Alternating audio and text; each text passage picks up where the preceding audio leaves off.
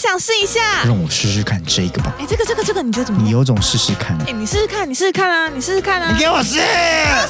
你试试看。你给我试。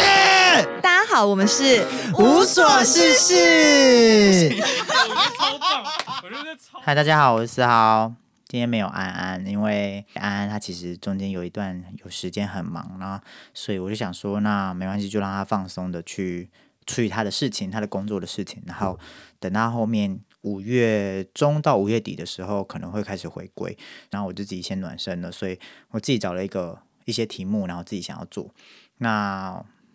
就希望你们支持喽。那如果你没有安安不喜欢的话，那等一会好不好？拜托你们。好喽，那我们节目开始。好，我们今天要录的题目是关于读。我就在网络上认识了一位朋友，然后认识他好一阵子以后，然后最近才终于跟他见面。见面以后，我才知道说，原来他有碰这样的东西。我们在这里就称那这样的东西，我就那种东西，对那种东西或这种东西，我就不再。一直说他了，然后反正，呃，我先介绍他出场，然后他叫小松，这是匿名啊，所以你们也找不到。Hello，大家好，我是小松。好的，然后我蛮感谢他能愿意跟我分享，因为我刚当时他一跟我讲完以后，我就觉得哎还蛮好玩，就想问他说哎可不可以来录？他也没有要管我说我有没有要匿名啊，我节目红不红啊？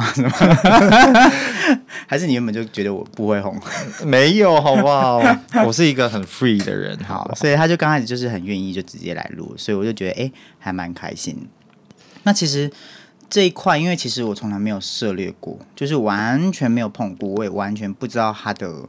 一些过程。就是这部分，我就会很想要问你，就是你当初是呃从什么时候开始接触这东西？从大概也有个六七年了吧。对，你接触这么久，是从就是一开始我是跟呃，我不知道我是第几任男朋友啦。他我们就是在网络上聊，然后聊聊一聊，他就说：“哎，我就是身上有就是这种东西。”对，然后就问我说：“要不要尝试看看？”啊，我就以就那种好奇心，就想说：“哎，那来试试好了。”然后就是一试呢，就这样一路下来，就大概也。就是六七年这样子，那你是成瘾的还是没有成瘾？应该算是有成瘾啦。对，应该说怎么叫成瘾？成瘾哦，就是嗯，所谓成瘾，就是你可能就是三不五时，就是会需要它抚慰你的心灵，这样子逃避一个目前的那个现实环境，这样对。定义上面就应该可以算是成瘾的一种吧，就是你会。无时无刻就是会想到他，然后会想要哦，这对你来说那个时候就应该是成瘾，就是你会觉得你渴望要这个东西。对对对对对对。可是可是像你刚才讲的一样，你觉得你用这个东西是无时无刻想要放松。对。可是那是。为什么你会需要用它来放松？一开始好奇是因为听别人说，就是你在姓氏这方面用起来就是会特别愉快这样子。因为我本身就是对于性这件事情，就是跟别人做，我会非常放不开。然后听别人说，就是哎，你用了这个东西之后，你。就是会变成另外一个人这样子，然后当下我就是想就是想说，哎，来试试看。就是我发现他后来就是可以有另外一个附加价值，就是我可以逃避这个现实，因为它可以让你执着于某件事情上面，像是我可以划手机，然后可以划个连续一两天这样子，然后不去关注外面世界。那这一方面可能就是要讲到我原生家庭，就是我从小是单亲，然后跟我妈妈。然后还有一个大姐，还有一个二姐。那大姐她状况比较特殊，她就是有中风这样。呃，中风之前就是有忧郁症啊，然后酗酒，这样前前后后大概十二年左右。刚开始他忧郁症的时候，大概是我国中的时候吧。这么长久的时间下来，其实我自己是一个很惊的人，然后会一直很想去逃避现实这种状况。然后后来我就是用完这个东西之后，我发现，哎，我好像可以暂时不去想家里的很多事情，就是大姐又酗酒啊，然后又。要去跑医院啊，然后就会可以就是丢下所有一切，然后就是沉浸在这个世界里面。对，所以我觉得这是对我而言就是另外一个附加价值。哦，所以原生家庭其实就是你最大的一个问题。对对，我知道有很多人嗯，讲错，哒哒。我知道很多人对于这东西是就是有一些诱因而使他们去做这整件事，可是是我每次都在思考为什么他们想要想要，想要这东西，然后最后面会变得渴望，像你后面一样渴望。我自己也有一些心理上的问题，我可能没有想到是我要用这个东西去解决。它就是一个最简单暴力的一个方式。有了这个东西，你就可以马上就是脱离，就是一个很快速的一个方法。对，它会让你很像吃那种，因为我心理智商过嘛，然后我看过那个精神科，然后他是。给我药以后，我吃完我会整个飘飘的，嗯，然后我会思考事情比较难，就是我会处在一个有点难思考事情。它刚好是完全相反，它就是让你完全全神贯注在一个东西上面，所以你才可以不去想到别的地方，这样子。所以它会让你放松，可是它会让你 focus 在某一块，所以你会让你逃避其他块。对对对对可是这样好奇怪哦，因为我我以为可能你的快乐会提升十倍，嗯，也不能说快乐，你就是会一直在 focus 在就是你现在想专注的东西上面，然后你完全不会被外界干扰。所以很多人运用它来创作。对，还有读书。其实我听过很多，就是就是上那些什么医学院的那些学生，其实很多人也天哪，我呀一直在打破我的 三观吗？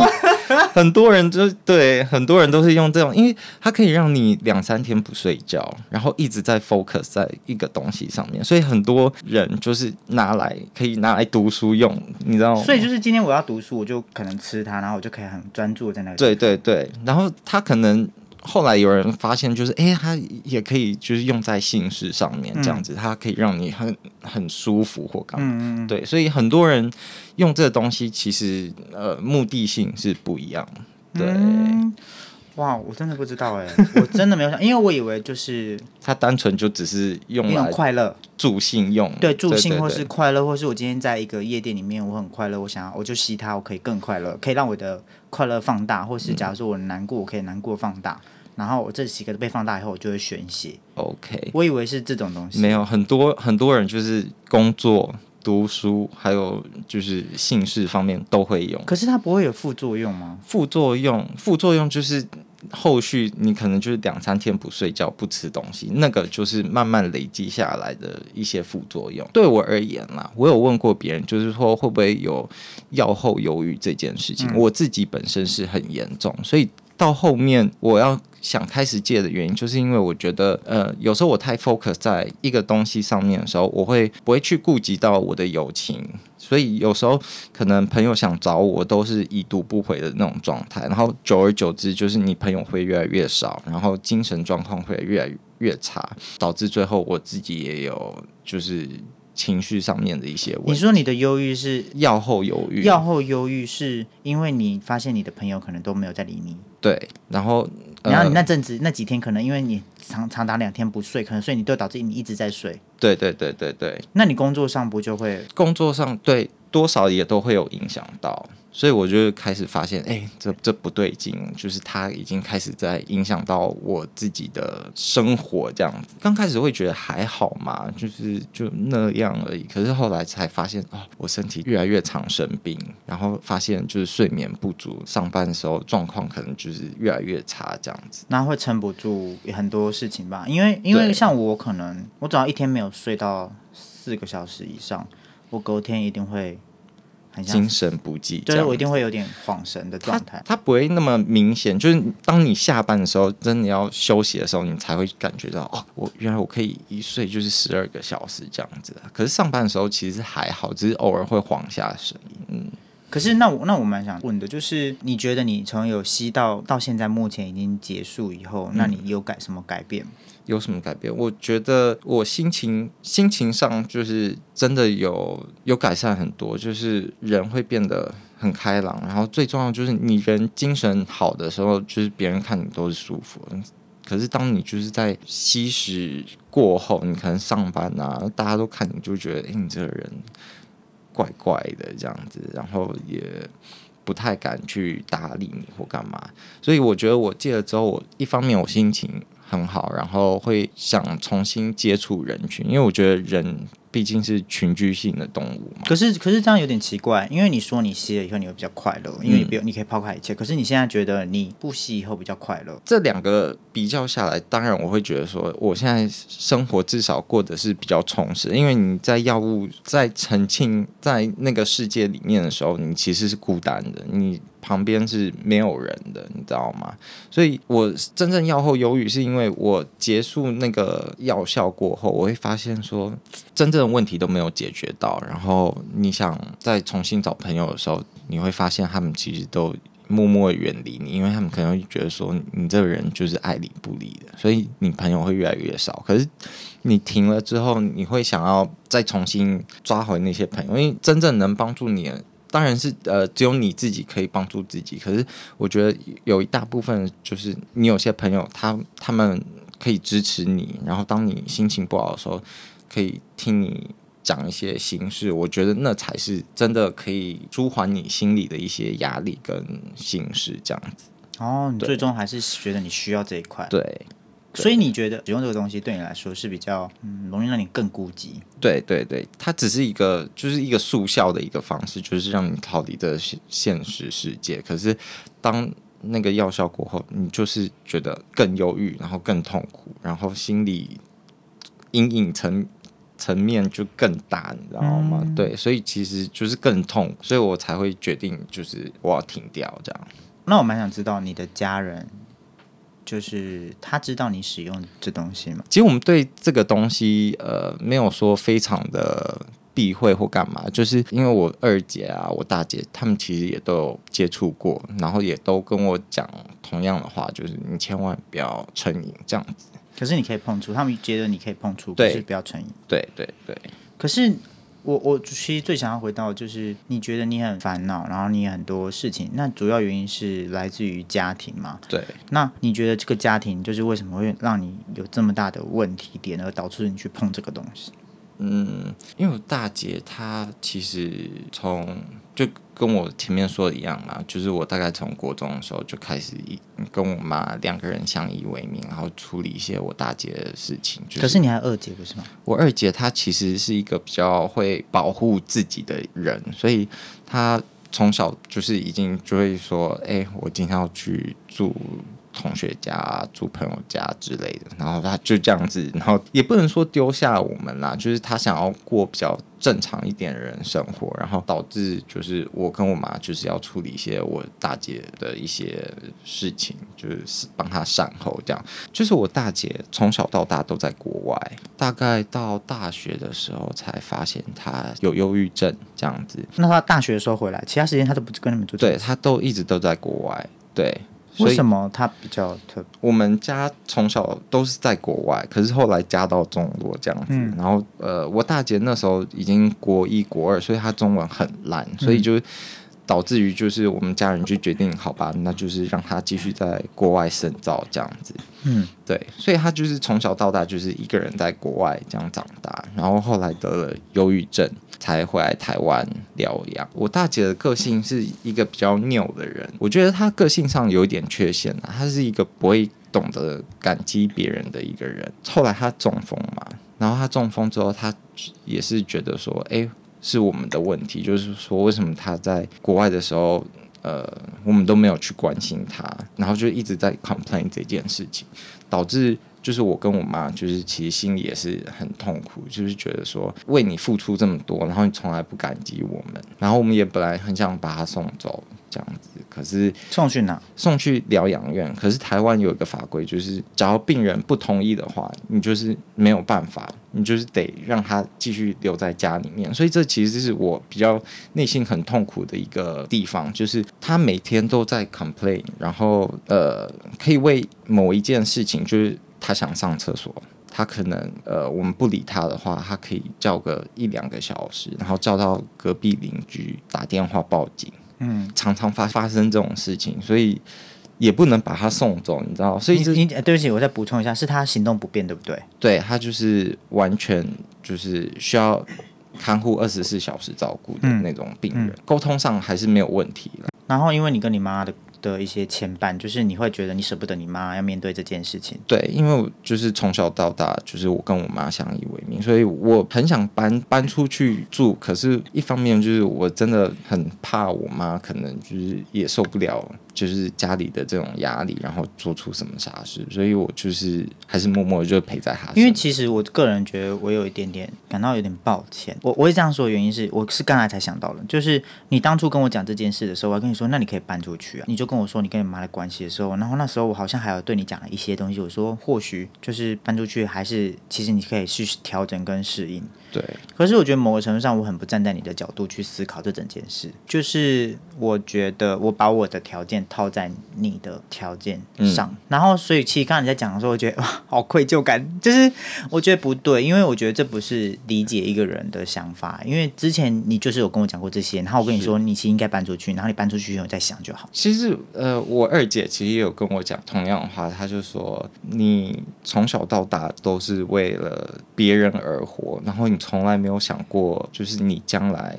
要做什么，嗯你喜欢什么。对他其实这句话其实有稍微点醒我一点啦，因为我真的就是突然觉得，哎，我好像没有自我这个意识，你知道吗？好像从小到大就是为别人而活。嗯所以，嗯，我觉得会用毒品这件事情，也一方面就是我会觉得我本身就是因为自原生家庭的关系，我对自己很没有自信。然后用完这东西，其实其实你的你对你自己会自信度会提高非常多，你就是对什么事情都很有信心。所以一方面这个也是一个附加价值，对我而言啦，对。嗯，我不知道哎、可能还需要一点时间去调试一下心理状态。其实我也跟我我妈妈讨论过这件事情，我说没办法把我大姐送出去，那毕竟我岁数这么大了，我三十二岁了，我以后可能也有我自己的生活，那我可能要先跟你说声抱歉，我可能需要搬出去一个人住这样子，因为我觉得她已经开始在影响我的生活这样子。那你妈妈有说什么？他他当然说愿意 OK 啊，可是 我内心其实就是还是会放不下啦。就等我真的哪一天心死的话，就真的要跟他们 say goodbye 这样子。我觉得目前我自己遇过的经历是，我以前会因为我妈可能一句话而被绑架，是，或是我自己觉得我自己在绑架我自己，包含我妈会说你两个哥哥都这样，我都很听话，为什么你那么不听话？然后他用这句话的时候，他讲完以后，他就说：“那你有没有思考过，其实是你不对？”然后我觉得这个阴影把我绑住，他绑住我以后，导致我后面在做很多事。我觉得只要我一旦不符合他们的期望，我就觉得我是异类。然后一旦我觉得我是异类的时候，我的不自信感我就出现，我就会觉得说，那我要我要好好的做成我妈想要的那个样子。可是我会发现，我并不是想要成为我妈的样子，因为我觉得我不快乐，然后我觉得我很痛苦，而导致最后面我觉得我到底在干嘛？我就开始脱序。我脱序的时候，我第一次看到我妈很难过，好像跟我讲了一些事情，然后我就很冷的跟她讲说，可是我就想要。然后那时候觉得我妈看我妈很心碎的样子的时候，我也觉得我好心碎。可是再来后面发现一件事，就是可能我平常会碎念一些东西，我就会觉得啊，那我听你碎念。可是我以前会觉得说你不要碎念，我要烦死。可是我就会更包容她，因为我知道我要我要牺牲掉她的一些东西，所以我变成我会比较愿意接受他一些碎念的点，或是他今天跟我说他想跟我吃饭，或是他今天叫我回去，我就觉得好，我把事情排开，我回去找你，因为我知道我们两个还是需要呃相处，是只是我没办法就是百分之百成为你要的那个人，因为我毕竟是一个人，我毕竟有独立思考的能力。对那我是不是应该可以在我我能做到的范围里面去做？那其他做不到的范围，就是不好意思。这也是我自己一直在拿捏。当然，我我妈最近的那个状况已经不会像以前那样，就是好像渴望跟一定要你这么做。然后我爸也是，可是我就会觉得我现在比较放松，就是可能我就是像我的节目名称叫无所事事一样，我就是先试了以后我再来调整，因为我觉得如果我不试，我就会一直卡在那个漩涡里。对，我觉得很多很重要一步就是你一定要先试，然后踏出那一步，事情才会有所改变。对，不然会一直在那个漩涡里，而且很恐怖的是，那个漩涡有时候会让你觉得你无药可救，对然后一旦你觉得你无药可救，你就会更沉沦。对，就是一个负面循环对。你就是碰触了你很快乐，可是后面你就会极度的忧郁，对因为你碰你最原本的东西就是你没有去解决你那个问题，而最后面你连你的朋友那些支持你的朋友都走了，都走了，那我就觉得不合理。我觉得今天听到你讲这个，我觉得哇，它就是一个路程的，我很感动，可是我又觉得很难过。就是他，他就是一个，对我只能说，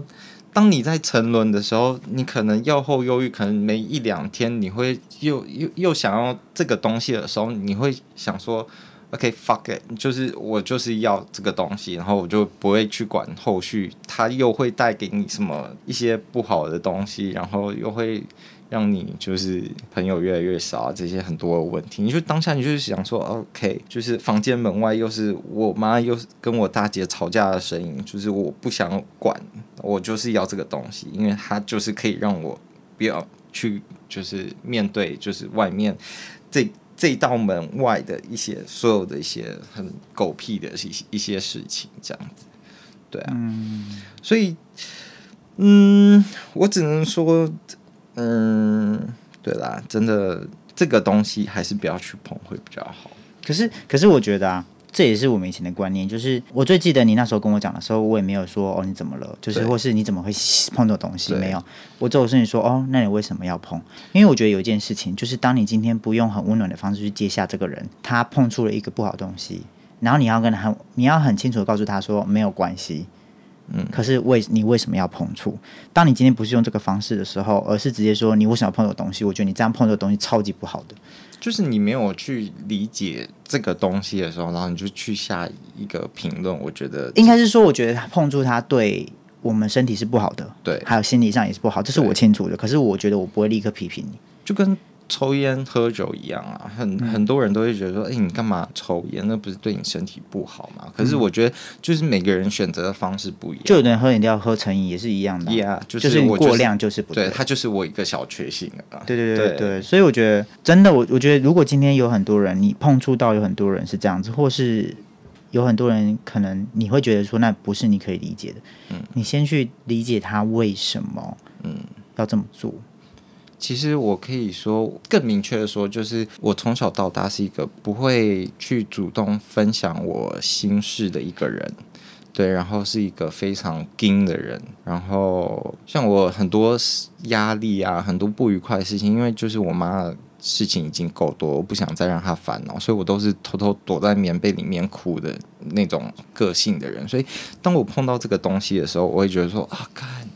就是 我好像可以随便就是跟别人敞敞开心房，然后就是大聊特聊我想要聊的东西，它会让你很有自信。就是我觉得，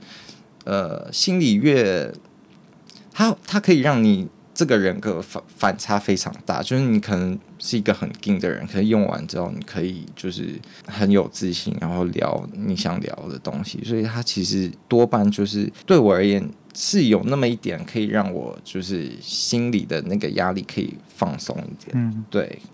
可是最终还是没有解决了。好，我觉得听完，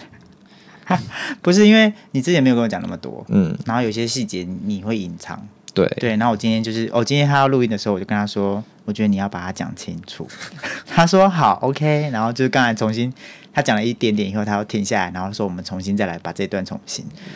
好，其实我我我个人我个人觉得有一件有一件事也蛮有趣，就是我常常会跟来宾聊天，然后我们跟他聊的时候，他可能前面没有讲那么多，嗯可是他后面在聊的时候就会讲更多。我自己啦，每次在跟我朋友讨论事情的时候，一旦他们可能没给我东西，可是我自己在讲的时候，我就会整理那个东西，那整理到最后面，我就知道我的问题点在哪里。我是自己讲的哦，就是没有人给我意见，我就自己这样重新，可能我今天跟你讲了一次，然后明天跟另外一个人讲一次，然后后天跟另外一个人讲了一次以后，我才发现，哎、其实我有什么样的想法，我这个想法原来是这样子，我已经理出来。嗯所以我觉得，如果你愿意的话，你可以多跟你几个朋友去说你原生家庭的事情。嗯，然后，如果他批评你的话，你就吐他口水。我没那么没品，好吗？我顶多就说 OK，好，这朋友就算了吧。就不是因为有些人真的很适合吐口水，就是你。可是，可是小，心哪天走路被车撞。可是没有，我还是觉得，就是你还是要试着去讲。好，今天真的很感谢你，因为我个人觉得原生家庭那一块实在太难了。就是包含跟妈妈的连接那一块，我觉得非常难。可是我觉得还是要去突破，对，对，还是要去突破。然后我觉得总归一句就是，这东西我还是希望大家不要碰。可是对最好就是都不要碰。对，最好都是都不要碰，因为真的没有好处欸。因为你看，它就是完全在消耗你的身体。跟你们说，运动健身那个才是真的很爽很快乐的 事情。现在变好正面，一定要好不好？毕竟我是过来人，你知道那种当下那种药后忧郁那种情绪，真的，我曾经真的很想要就是离开这个世界，可是还好我身边就是有像这种朋友，哦，天哪，适感谢。时拉我一把这样子。我我前几天你留顺序给我，我虽然晚一点回你，可是我还是有回你，你都不回我哎、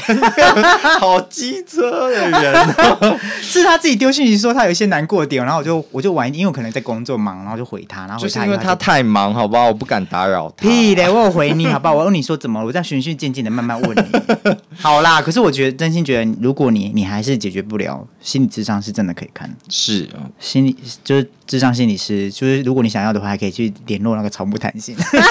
就是 每次都一直 cue 他们。而且重点是你真的心情不好，你不要说会抗拒什么看心理医生，其实你就是真的要去看，你真的需要帮助。对，嗯嗯，好的，今天就谢谢小松来我们节目，谢谢谢谢就是你们是查不到他的，因为我是用匿名，好不好？请不要再去打扰他，或者是怎么样，我也不会跟大家讲这个人他的对，反正他已经。